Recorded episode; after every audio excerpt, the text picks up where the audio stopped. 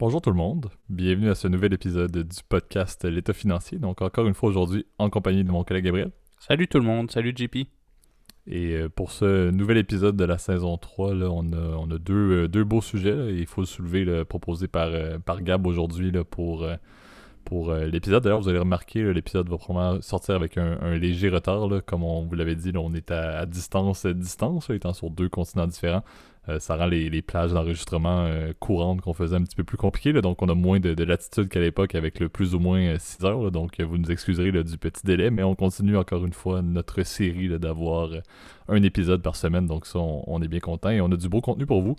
Euh, avant d'entamer les deux segments, on vous fait littéralement le format le plus euh, le plus de base du podcast, qui, est, digne du premier épisode, un bon vieux au son de la cloche et un dans vos poches. Donc pour nos fans de finances personnelles, nous sommes de retour avec un sujet que, Gab nous a proposé, donc euh, on vous en parle dans la deuxième partie. Mais avant de, commencer, et de manière très très très très très pertinente, on va dire aujourd'hui, je vais te laisser Gab faire le, petit disclaimer de début d'épisode. Oui, mais oubliez pas évidemment dans le podcast État financier, ça, ça se vaut pour toutes les parties, mais plus particulièrement dans la partie au son de la cloche, euh, surtout celui qu'on va vous parler, ce dont on va vous parler aujourd'hui. Évidemment, tout ce qu'on vous parle, il s'agit de notre opinion personnelle. Il ne s'agit pas d'une opinion ou une recommandation, en tout cas officielle de placement. On vous invite toujours à prendre contact avec un expert ou un conseiller en placement si vous avez des questions en particulier sur votre portefeuille personnel. Évidemment, on n'est pas responsable en quoi de quoi que ce soit. C'est vraiment pour partager des idées, notre opinion. Euh, puis n'hésitez pas du coup à débattre, j'en profite, vous le savez, dans les commentaires. C'est un espace de discussion, ce podcast-là, vous le savez. Voilà. Parfait. Donc commençons en force avec le premier segment au son de la cloche.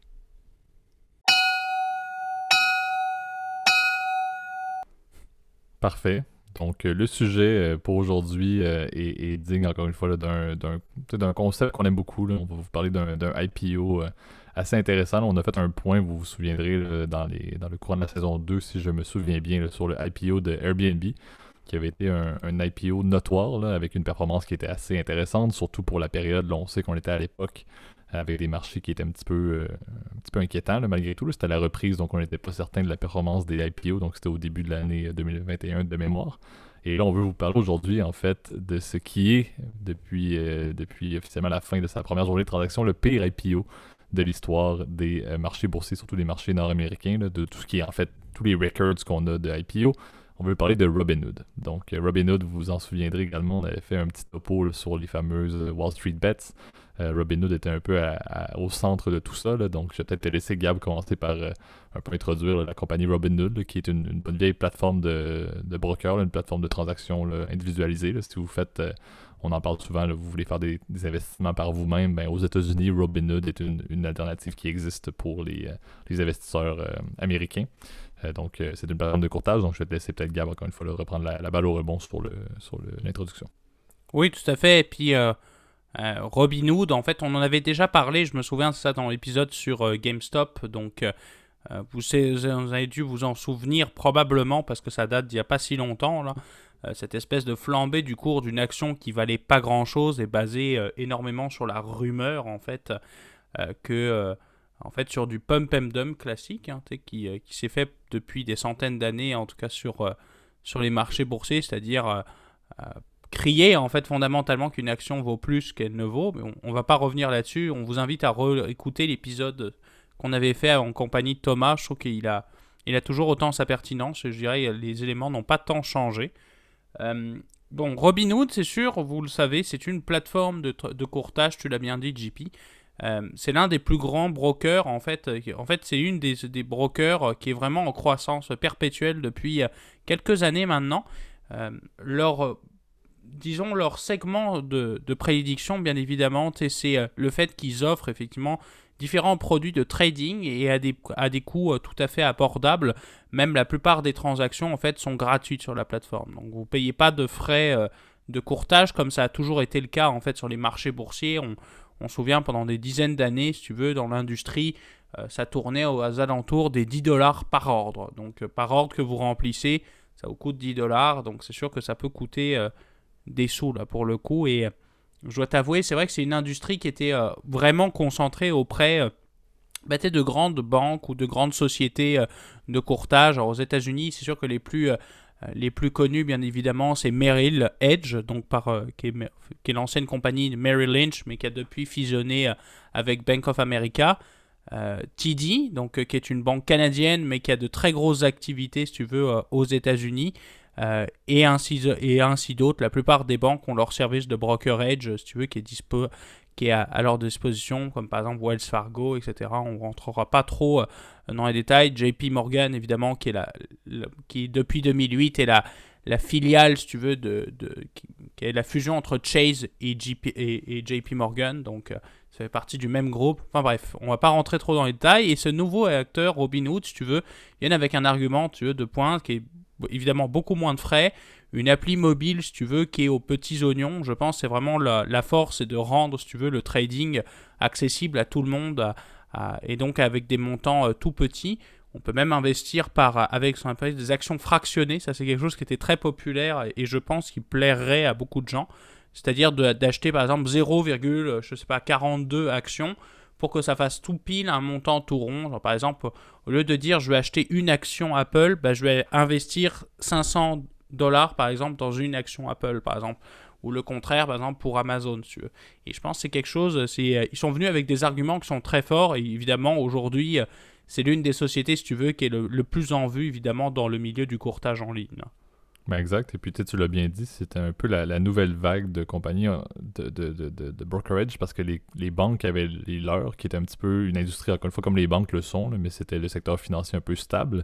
Et Robinhood fait partie justement de cette nouvelle vague-là euh, qui vont ajouter beaucoup de logique de data, encore une fois, dans justement l'offre de service. Le fait que, comme tu l'as dit, les frais sont beaucoup moindres, parce qu'en réalité, ils vont faire de l'argent avec les données des consommateurs, etc. C'est, encore une fois, le fait de rendre un service de base tout à fait fonctionnel, mais qui permet, encore une fois, à une compagnie d'être très rentable. Donc, cette compagnie-là, sur papier, avait quand même des, des, résultats et une performance qui pouvaient être intéressantes et qui pouvaient encore une fois offrir une croissance dans les années à venir. Encore une fois, bien évidemment, c'est ça le but avant un IPO, c'est d'avoir une situation financière qui est favorable, c'est d'avoir aussi une performance future qui est, en termes prévisionnels, intéressante. Sinon, bien évidemment, pourquoi faire un IPO? Pourquoi prendre le risque de se rendre public si on n'est pas dans une situation financière favorable? Donc, Robinhood était dans une, belle position présentement. Euh, lors du IPO, on l'avait dit, il y avait aussi bon ou mauvais, le marketing lié à Wall Street Bets avait apporté quand même le fait que Robinhood était connu maintenant de beaucoup de personnes. Personnellement, Gab, tu m'en avais parlé de Robinhood à l'époque, je me souviens très bien, avant toute l'histoire du début de l'année 2021 je t'avais dit, je, connais à peu près même pas c'est quoi cette plateforme-là officiellement. Donc, il y a plusieurs personnes qui n'étaient pas initiées à la finance, qui ne connaissaient pas, et même des personnes qui sont initiées à la, finance n'en connaissaient rien également. Donc, l'espèce de boom marketing qu'ils ont eu au début de l'année a été très, très, très intéressant pour, encore une fois, amener euh, justement cette notoriété-là qui est pertinente pour faire un IPO. On s'entend, Airbnb est arrivé, on en a parlé au début de l'année avec leur IPO. Airbnb, tout le monde connaît. Donc, c'était intéressant, une bonne vieille petite firme de brokerage qui passe sa compagnie de courtage ou qui passe son, qui rend public euh, les actions de cette compagnie-là, euh, qui serait pas connue, ça ne sert à rien. Donc déjà là, c'est intéressant. Euh, par contre, et, tu l'as soulevé, soulevé Gab, il y avait beaucoup d'innovations qui faisaient en sorte que c'était accessible à tous et qui c'était également très intéressant à tous. Le, fractionnement était un excellent exemple. C'est aussi une manière pour plusieurs personnes d'investir, surtout pour les non-initiés, dans les fameux blue chips, les compagnies qui sont en général beaucoup plus stables, mais qui ont également des prix par part, des prix par action qui sont considérablement plus élevés. Donc le fractionnement était aussi une, marque de distinction très intéressante de Robinhood.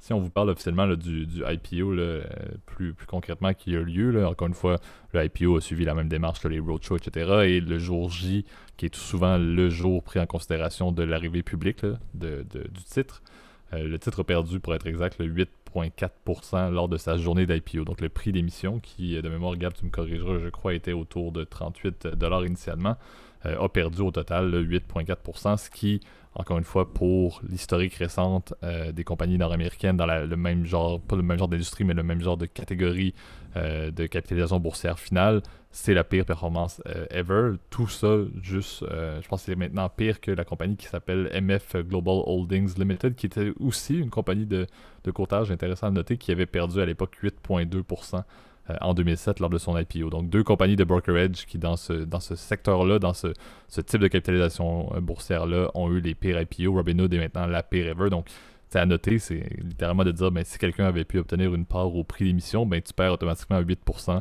euh, par part dans ta première journée, ce qui est assez notoire. Ouais, c'est énorme. Puis euh, pour être euh, plus précis exactement, le prix était en fait à l'émission, donc rappelons à nos auditeurs aussi, parce que ça peut être un peu plus complexe, là, je veux pas non plus que, que, comment dire, que, que l'on décroche en tout cas du podcast, mais souvent en fait dans un IPO, en fait dans une introduction en bourse, il y a une nouvelle levée de capital. Et c'est cette nouvelle levée de capital qui détermine en gros la capitalisation boursière d'une entreprise, c'est-à-dire sa valeur. Et cette valeur elle est très simple, c'est le nombre d'actions qui sont en circulation fois le prix de l'action. Et euh, donc euh, cette nouvelle émission a été faite au prix de 42 dollars, ce qui est normalement un estimé raisonnable de la valeur en fait de l'entreprise. Le but étant d'avoir euh, bah, si tu mets un prix trop bas bah, si tu veux, le, ça veut dire que peut-être tu te prives d'un financement supplémentaire que tu aurais pu avoir, donc de cash supplémentaire. Euh, et si tu mets un prix trop haut, bah, c'est sûr que tu te retrouves à ce que euh, tes actionnaires, dès le début, soient pas contents, si tu veux, parce qu'ils ont payé 42 dollars pour un truc qu'en vaut euh, bah, 34. À la fin de la première journée, si tu veux, au creux, si tu veux, des marchés, était à 34 dollars.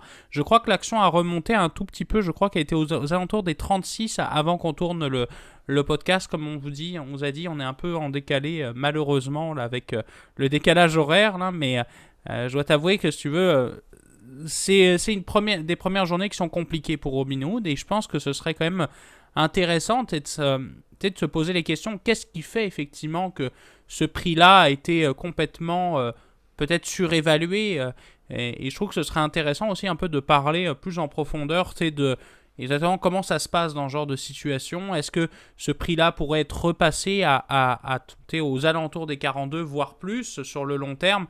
Ce sont des questions qui vont être pertinentes.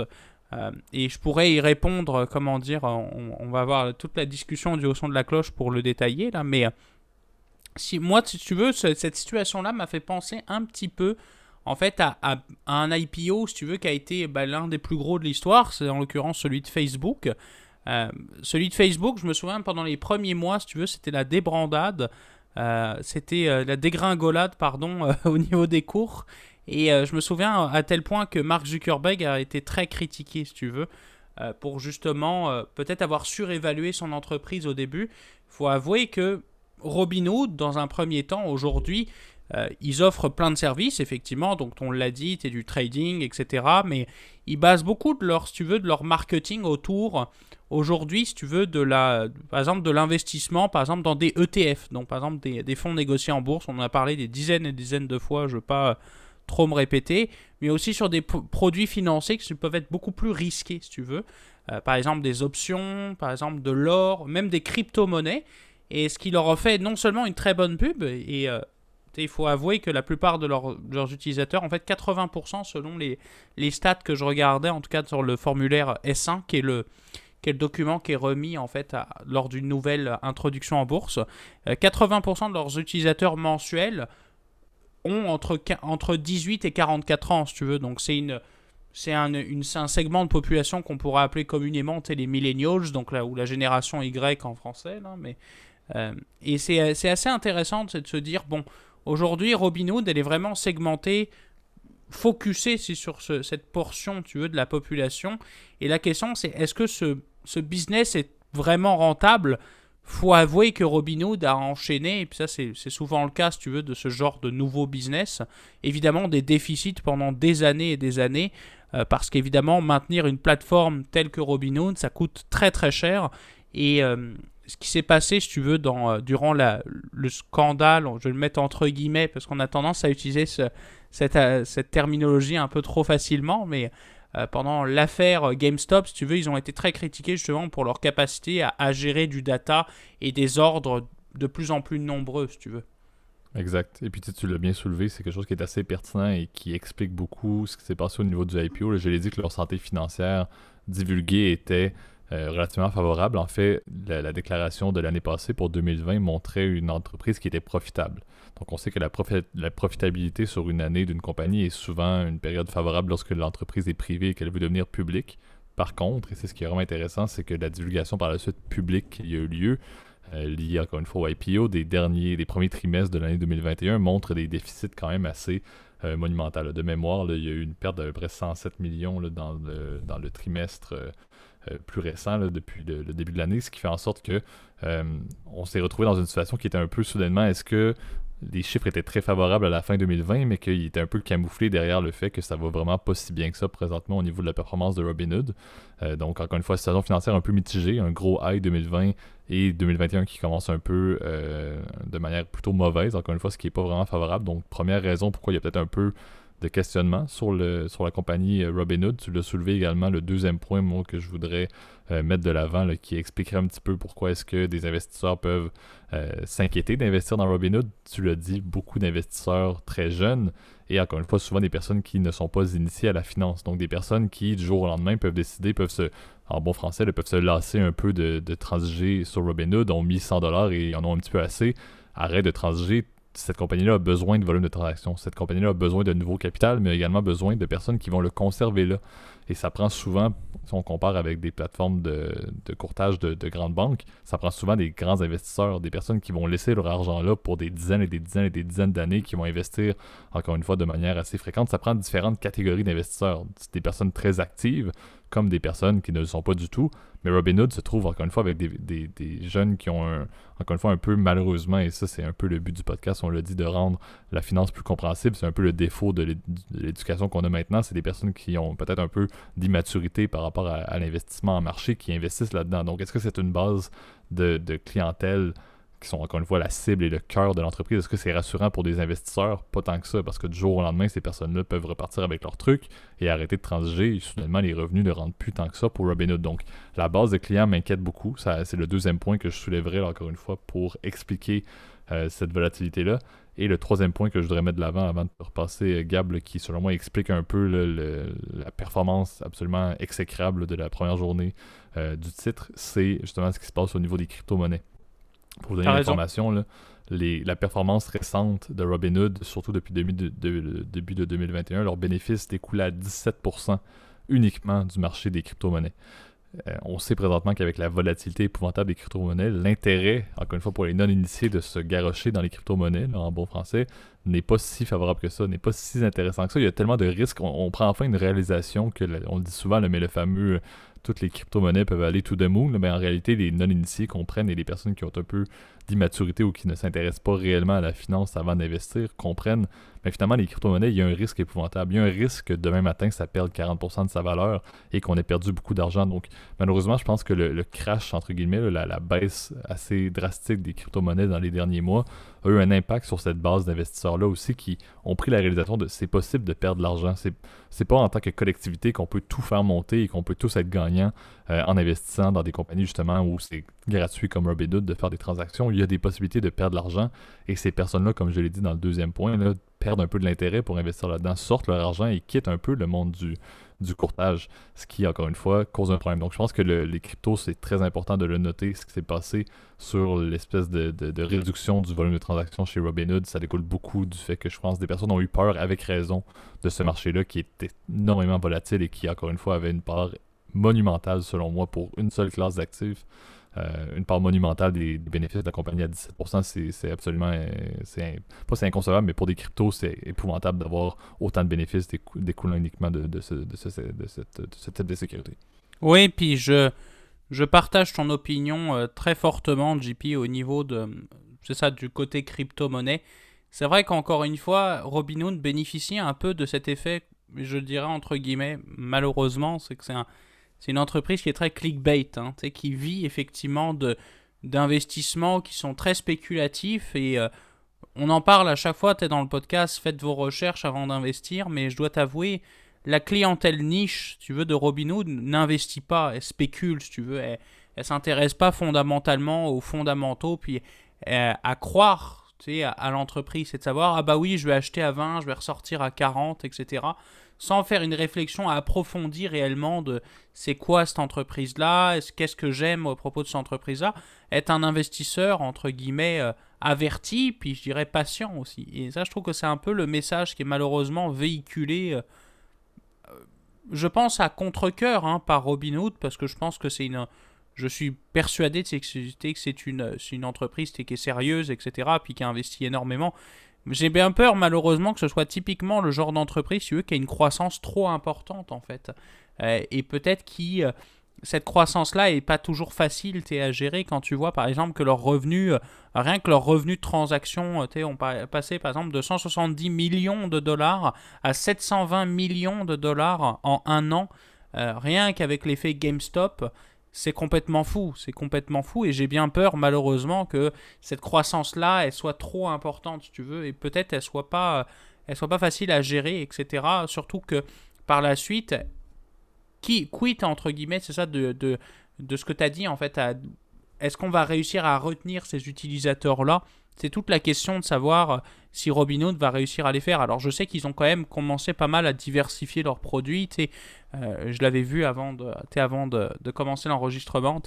Je voyais qu'ils avaient, euh, ils ont maintenant un nouveau service qui s'appelle Robinhood Gold, qui est comme un abonnement à, à 5 ou 10 piastres par mois où tu peux euh, tu peux avoir par exemple des dépôts plus importants ou avoir accès à des données supplémentaires. Je pense pas que ce soit hyper important, mais ça peut être un petit add-on qui peut rajouter des frais, un peu comme en fait n'importe quel abonnement, tu un service de streaming, c'est du, du cash supplémentaire. En revanche, moi, ce qui m'inquiète un peu au niveau de Robinhood, et c'est pour ça que j'ai un, moi personnellement une opinion un, peu néfaste sur cette entreprise-là, malgré que, encore une fois, ils ont le, je suis bien content, si tu veux, qu'une entreprise comme ça ait existé, parce que ça a permis de démocratiser quand même les marchés. Euh, la question, c'est aussi comment ils font de l'argent aussi.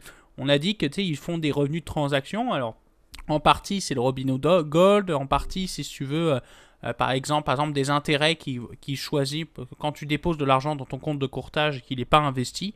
Bah évidemment, il sert de marge pour quelqu'un d'autre ou par exemple tes titres, quand tu es long par exemple sur une action, eh ben, cette action-là, elle peut être prêtée à quelqu'un d'autre sur un compte de marge, par exemple, quand quelqu'un le vend à découvert, par exemple. C'est un exemple. Et, euh, si tu veux, tout leur business model vient de là.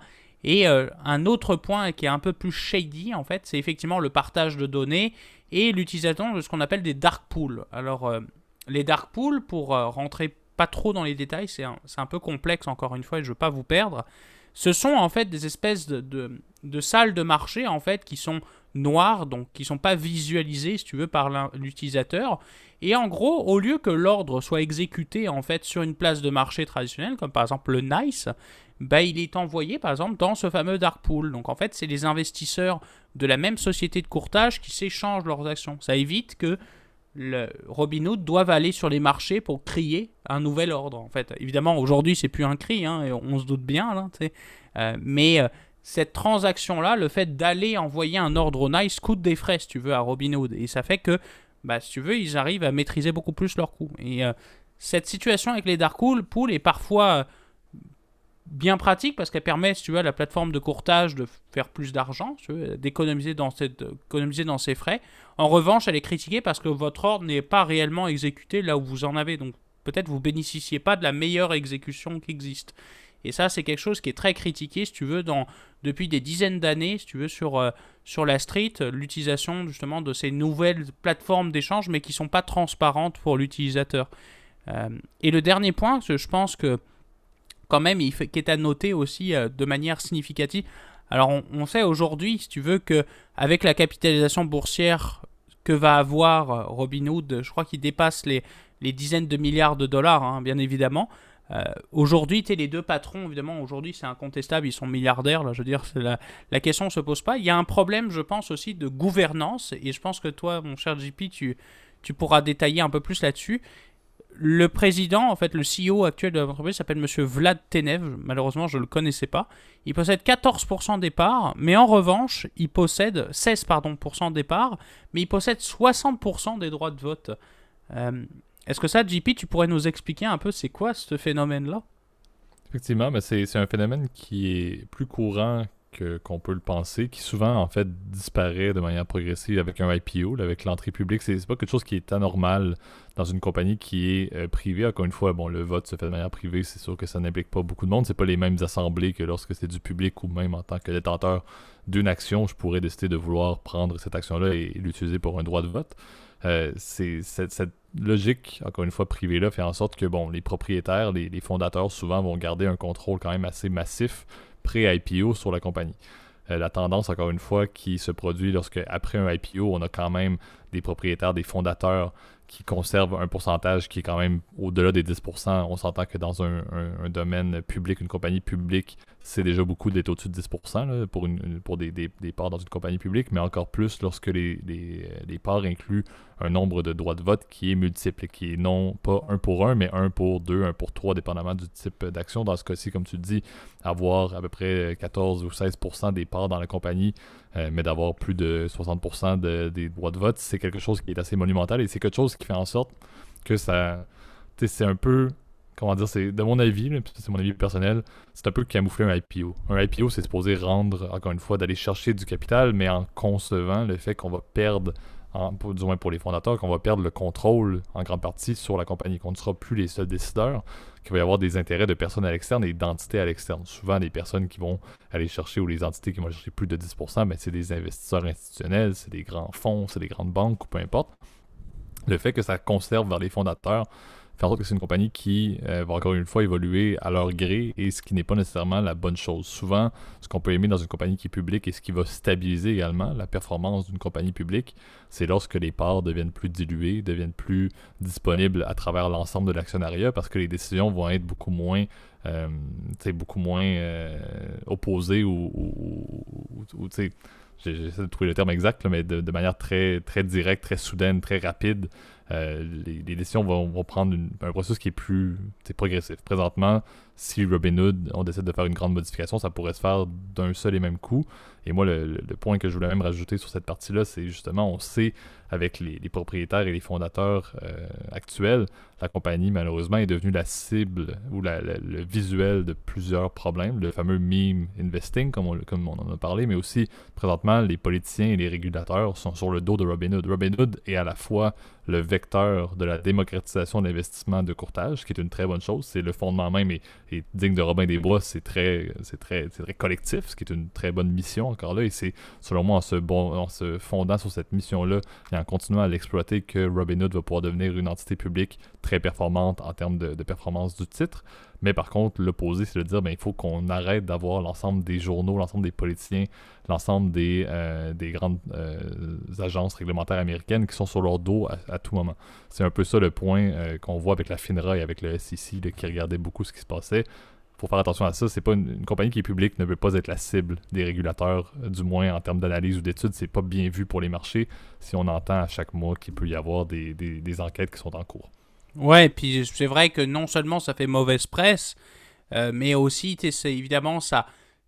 Je pense que ça a un impact matériel, si tu veux, sur la confiance du public envers, évidemment, l'industrie de l'investissement. C'est un défi, je pense, particulièrement aux États-Unis, qui est un pays qui souffre malheureusement euh, de la sous-bancarisation, qui est, euh, qui est terrible, mais c'est vrai que c'est euh, je, je, malheureusement j'ai pas de stade précis parce que je euh, malheureusement c'était c'est plus un sujet connexe tu vois à notre discussion d'aujourd'hui mais le nombre de personnes aux États-Unis qui craignent qui ne font pas confiance au système bancaire est très élevé si tu veux.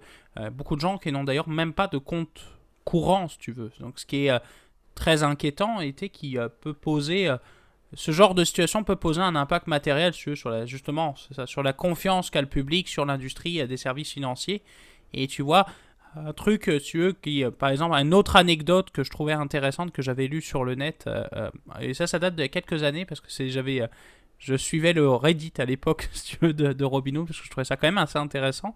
Ils avaient lancé un espèce de système de compte épargne qui a été, qui avait, qui avait été fait et qui malheureusement qui avait été très critiqué parce qu'il n'était pas assuré par le gouvernement américain. C'est-à-dire que si Robinhood faisait défaut, bah en fait, ce n'était pas protégé par euh, l'entreprise, en fait, l'agence du gouvernement qui s'appelle la FDIC aux États-Unis, qui garantit les dépôts que vous déposez dans une, une, banque américaine. Et ce euh, c'était pas le cas, en fait, ils étaient assurés par un autre système, mais qui est moins fiable. Et c'est vrai que ça a heurté quand même pas mal la confiance, tu veux, des, euh, évidemment, des, des, déposants, et je pense aussi des clients de Robinhood plus généralement. et un dernier point que je voulais faire avant, parce que je trouve qu'on a, on a quand même pas mal fait le tour, si tu veux, de la question. Et encore une fois, le but n'est pas d'être négatif ou quoi que ce soit. Je, trouve que c'est une, belle entreprise. Je souhaite qu'elle, comment dire, euh, qu'elle prospère dans, le futur. Euh, tu vois, et c'est, et c'est en lien quand même avec pas mal, si tu veux, de pas mal de, de IPO qui ont été faits. On, on, a, on, parlé pas mal des crypto-monnaies avec, tu vois, Coinbase depuis leur IPO, c'est la catastrophe euh, aussi. ça, ça ne fait que perdre, évidemment, c'est encore une fois l'effet crypto. Mais un autre point qui n'a pas été trop abordé, et je dois t'avouer qu'il est quand même assez intéressant, euh, euh, on l'a pas trop vu dans la presse mainstream, on le dira comme ça, c'est que Robinhood, durant son, euh, son a autorisé ses employés, si tu veux, à vendre au maximum 15% de leurs actions, donc à travers un régime d'achat d'actions, comme ça peut être le cas par exemple dans, dans certaines entreprises, dès l'introduction en bourse, et un autre 15% dans 3 mois. Et même les, les fondateurs, donc, euh, monsieur, y compris le monsieur Tenef, donc, qui est le CEO, ils ont pu vendre aussi une partie de leurs actions. Donc pour 50 millions de dollars chacun. Donc encore une fois, quand tu as des grosses transactions qui arrivent comme ça, avec des cours complètement euh, à, à, des prix euh, si importants, puis des montants aussi importants, évidemment, ça peut avoir un impact matériel, évidemment, sur le prix de l'action. Quand ton propre dirigeant euh, qui a investi des années de son temps dans son entreprise se met à vendre, le signal, si tu veux, émotionnel sur les marchés, ça veut dire que le dirigeant estime que son entreprise est surévaluée. encore une fois, là c'est plus de la mente du, plutôt de la finance comportementale, mais c'est vrai que c'est quand même euh, un point quand même qui est aussi à souligner. Effectivement. Donc, on, suivra encore une fois un peu plus ce qui se passe avec ce IPO-là. On suivra aussi un peu les nouvelles des, prochains gros IPO qu'il y a encore de planifier pour l'année 2021. Voir encore une fois, est-ce que c'est les marchés qui ont plus une tangente défavorable face à l'ensemble des IPO ou c'était vraiment euh, Robinhood qui avait encore une fois un effet en tant que compagnie un peu néfaste sur la vision des marchés. Et encore une fois, comme toujours, on dit souvent, mais vu que c'est un sujet de marché et d'une compagnie listée, allez vous informer, euh, bien évidemment, sur, un peu plus sur le sujet, au-delà de ce qu'on vous a mentionné, comme toujours. Donc, euh, poursuivons maintenant avec le deuxième segment dans vos poches. Parfait. Donc, euh, le sujet d'aujourd'hui pour ce, grand retour de, dans vos poches dans le, podcast qu'on avait mis un peu de côté, on vous l'avait dit qu'on allait peut-être en faire un peu moins là, avec le, nouveau segment Place au débat, mais on s'en fait un aujourd'hui. Sujet très intéressant que Gab a, soulevé. On veut vous parler un peu plus euh, des programmes de fidélité. Euh, j'ai pris quelques points de mon côté sur l'impact, puis je vais peut-être amorcer avec ça, Gab, avant de te, repasser la parole. Euh, mais les programmes de fidélité, on dirait qu'on prend pour acquis maintenant, en tant que consommateur, que la majorité des grandes marques vont avoir un programme de fidélité, mais on ne réalise pas réellement l'effet psychologique que ça a sur nos tendances euh, d'achat. Et encore une fois, Gab et moi sommes, deux personnes fans et, qui ont étudié et qui travaillent dans le domaine financier, mais ça reste quand même que c'est euh, quelque chose d'assez intéressant pour nous et j'avoue que les chiffres sont assez, sont assez magiques. pour vous donner les premières stats, il y a plus de 90% euh, des compagnies qui ont des programmes de fidélité présentement en cours. Donc, encore une fois, c'est sur des statistiques au niveau des États-Unis, comme toujours. C'est aussi le bassin de stats le plus disponible.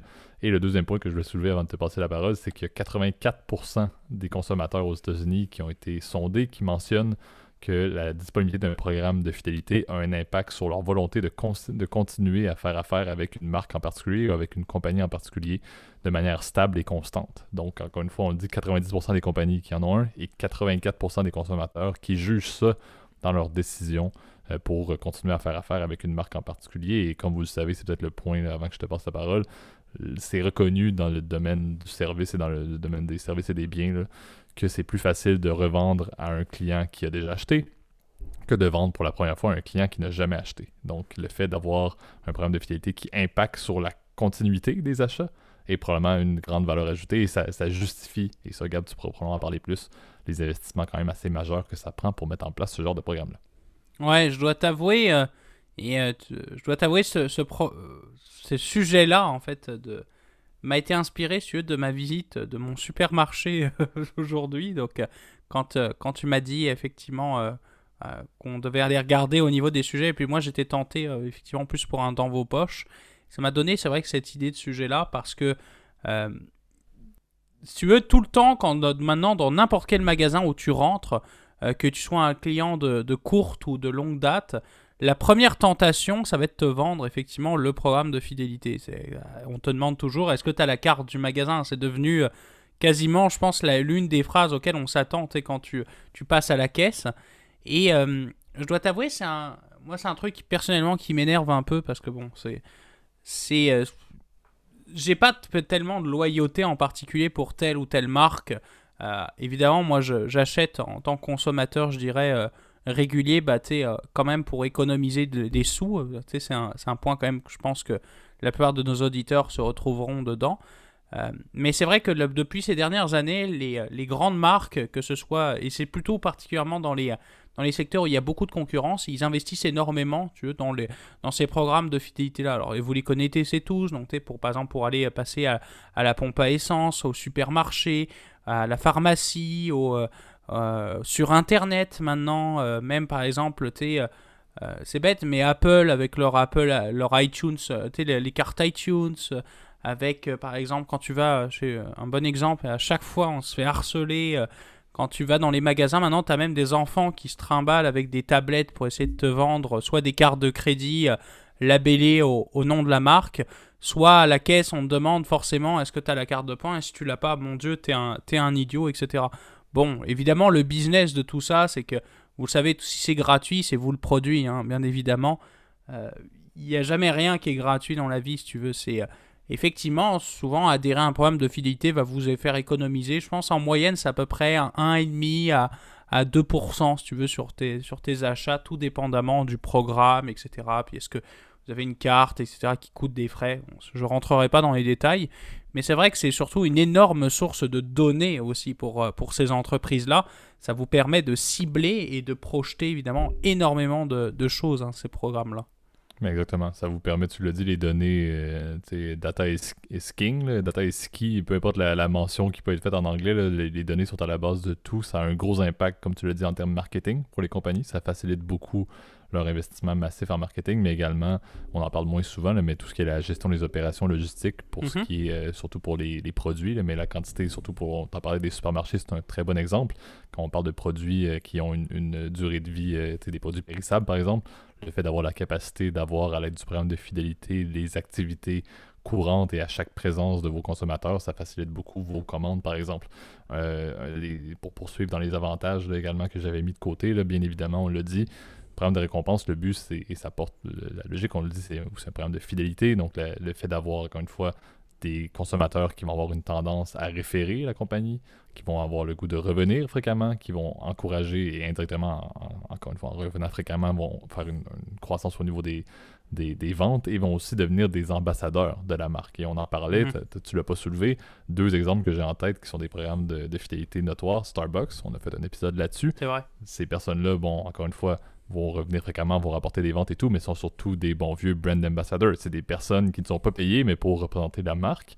Et l'autre qui me vient en tête, et, Gab, ce n'est pas un, commerce que tu visites euh, que tu visites fréquemment pour tes besoins personnels, je n'ai aucun doute, mais c'est important de le noter, Sephora. Ah. En tant que programme de fidélité, et ça pour notre histoire, euh, notre se reconnaîtrait là-dedans, c'est quelque chose que j'ai entendu très fréquemment là, comme étant un grand bénéfice parce que les consommateurs recherchent de moins en moins le fait d'avoir simplement du bon vieux euh, free shipping, euh, etc., veulent avoir accès par l'entremise d'un programme de fidélité aux ventes avant les faits avoir accès à des rabais préalables à ce que ce soit annoncé au public, etc. Donc, ça devient, Sephora est l'exemple parfait où je crois que, si je ne me trompe pas, dépendamment de la semaine, il y a des rabais qui vont être disponibles à certains, euh, en, bon, anglais, à, certains euh, tiers de, personnes. Donc, vous payez pour faire partie d'un groupe qui vous permet d'avoir accès à des rabais en premier sur des produits cosmétiques qui, encore une fois, rapportent son pesant d'or, on va se dire les vraies affaires. Euh, donc, c'est un peu ça. Donc, il y a des, grandes compagnies qui, encore une fois, en bénéficient beaucoup. Et comme on l'a dit dans le premier segment, dans le haut son de la cloche, qui dit avoir une base de consommateurs qui est stable, qui rapporte des revenus en constante évolution parce qu'ils sont toujours prêts à acheter plus et plus et plus. Est-ce que c'est bon pour une compagnie listée? Absolument. Les actionnaires vont être tout à fait contents d'avoir accès à ceci. Donc, programme de fidélité, notez-le bien, ça prend c'est quelque chose qui a un impact concret, qui rapporte pour les actionnaires, qui rapporte pour les consommateurs. Et encore une fois, ce qui justifie beaucoup le fait que les compagnies peuvent investir. Parce qu'on dit, programme de fidélité, c'est qu'on donne quelque chose. On donne accès à des rabais on donne accès à du free shipping. la compagnie perd techniquement des revenus, mais en gagne à force et, en, finalité.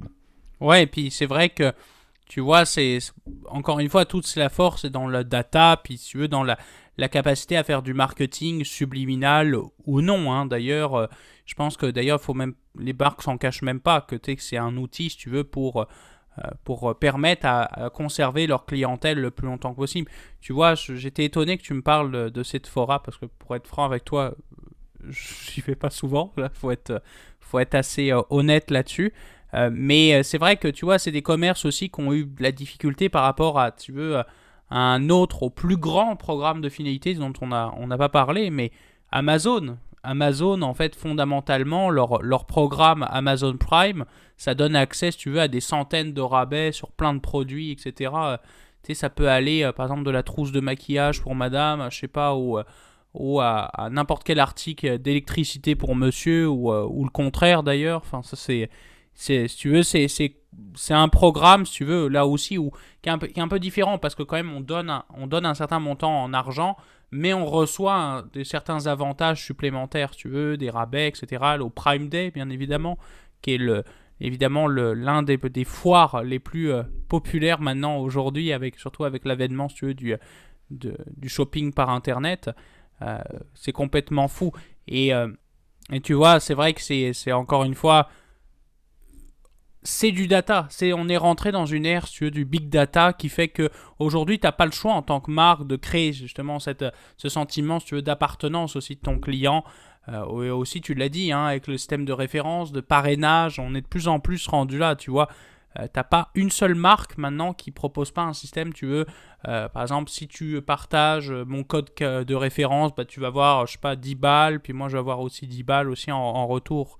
Et un truc aussi qu'on et je pense qu'on pourrait on pourrait conclure là-dessus parce que tu vois encore une fois c'est un sujet très large euh, c'est aussi au niveau des compagnies aériennes on a aujourd'hui des, problèmes de fidélité qui valent d'ailleurs des milliards hein, euh, les compagnies aériennes ne se cachent même pas que ce sont des avantages tu veux futurs. Elles-mêmes elles les reconnaissent comme actifs tu veux dans leur bilan tellement ça vaut de l'argent euh, les plus connus évidemment c'est avec les Delta donc Delta Point Air Canada avec leur avec leur programme, je ne sais plus comment il s'appelle, Aéroplan, si je me souviens bien, euh, qui sont euh, aujourd'hui des masses financières euh, à, qui valent aujourd'hui des milliards de dollars, tellement sont des, des, outils, si tu veux, de fidélisation, de tracking, et qui permettent évidemment de subtilement, si tu veux, te faire de l'argent. Alors évidemment, vous pourriez penser en tant que consommateur, ah bah non, moi je ne tombe pas dans le marketing, c'est malheureux, mais oui, si c'est fait pour ça, ils font.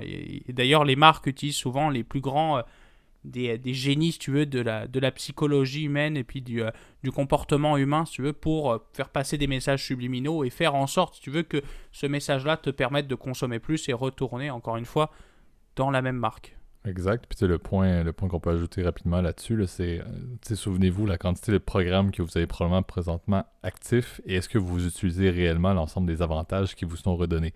Personnellement, je tiens à dire, et, Gab, tu vas, tu vas te reconnaître, il y a un supermarché euh, bien connu au Québec qui offre un programme de récompense dans lequel, dépendamment de votre quantité d'achat, vous recevez, je crois que c'est une fois par mois, un, montant euh, de, crédit, une espèce de coupon par la poste qui équivaut en, termes de catégorie à la quantité d'achat que vous avez fait dans le mois, peu importe, c'est pas ça l'important. L'essentiel, c'est que ça rentre par la poste et personnellement, je me souviens pas de l'avoir utilisé une fois, je me souviens pas de ne pas l'avoir mis soit à la déchiqueteuse ou euh, dans, le, bac de recyclage. Donc, la quantité, n'oubliez pas, des programmes de récompense qui vont avoir un impact sur ce que je fais en tant que consommateur ou ce qu'on fait en tant que consommateur, mais qu'on ne va pas réellement bénéficier de l'avantage qui en découle. Tu l'as dit, Gab, pendant ce temps-là, ils profitent du marketing, ils profitent des ventes qu'ils ont obtenues avec le fait que je suis retourné ou qu'on est retourné vers ce commerce-là, et profitent du data en, contrepartie, mais en échange de ça, ce qu'ils nous paye, techniquement, on l'utilise même pas. Donc, c'est quand même quelque chose à noter. On en avait parlé dans l'épisode de Starbucks avec la quantité d'argent euh, qui dorment dans les, euh, dans les avantages des programmes de récompense ou des programmes de fidélité. C'est quand même assez notoire et ça impacte beaucoup. On pourra faire euh, peut-être un, autre segment là-dessus, encore une fois, pour tomber plus en détail. Et tu en as bien parlé sur l'aspect subliminal et très psychologique des programmes de récompense. On oublie que c'est pas juste des pourvus programmes de points qui, qui existent maintenant. Il y a tellement de types de programmes de récompense et de fidélité que c'est très intéressant de les aborder pour que vous puissiez réaliser. Mais au final, j'ai jamais compris que c'est un programme de fidélité, mais en réalité, je suis embarqué là-dedans. Donc, on verra si on fait un, autre, un autre topo là-dessus dans les, dans les prochaines semaines, prochains mois. Oui. Euh, mais c'est. Puis partagez-le nous en commentaire hein, aussi si ça vous intéresse, évidemment. Absolument. Donc, euh, donc sur ça, je crois que c'est ce qui va mettre fin à ce, à ce magnifique épisode du podcast. Donc, euh, merci à nouveau pour votre écoute. Je vais te, te laisser, Gab, faire le, le, mot de la fin là, avec les, les fameuses plateformes où est-ce qu'on peut nous retrouver.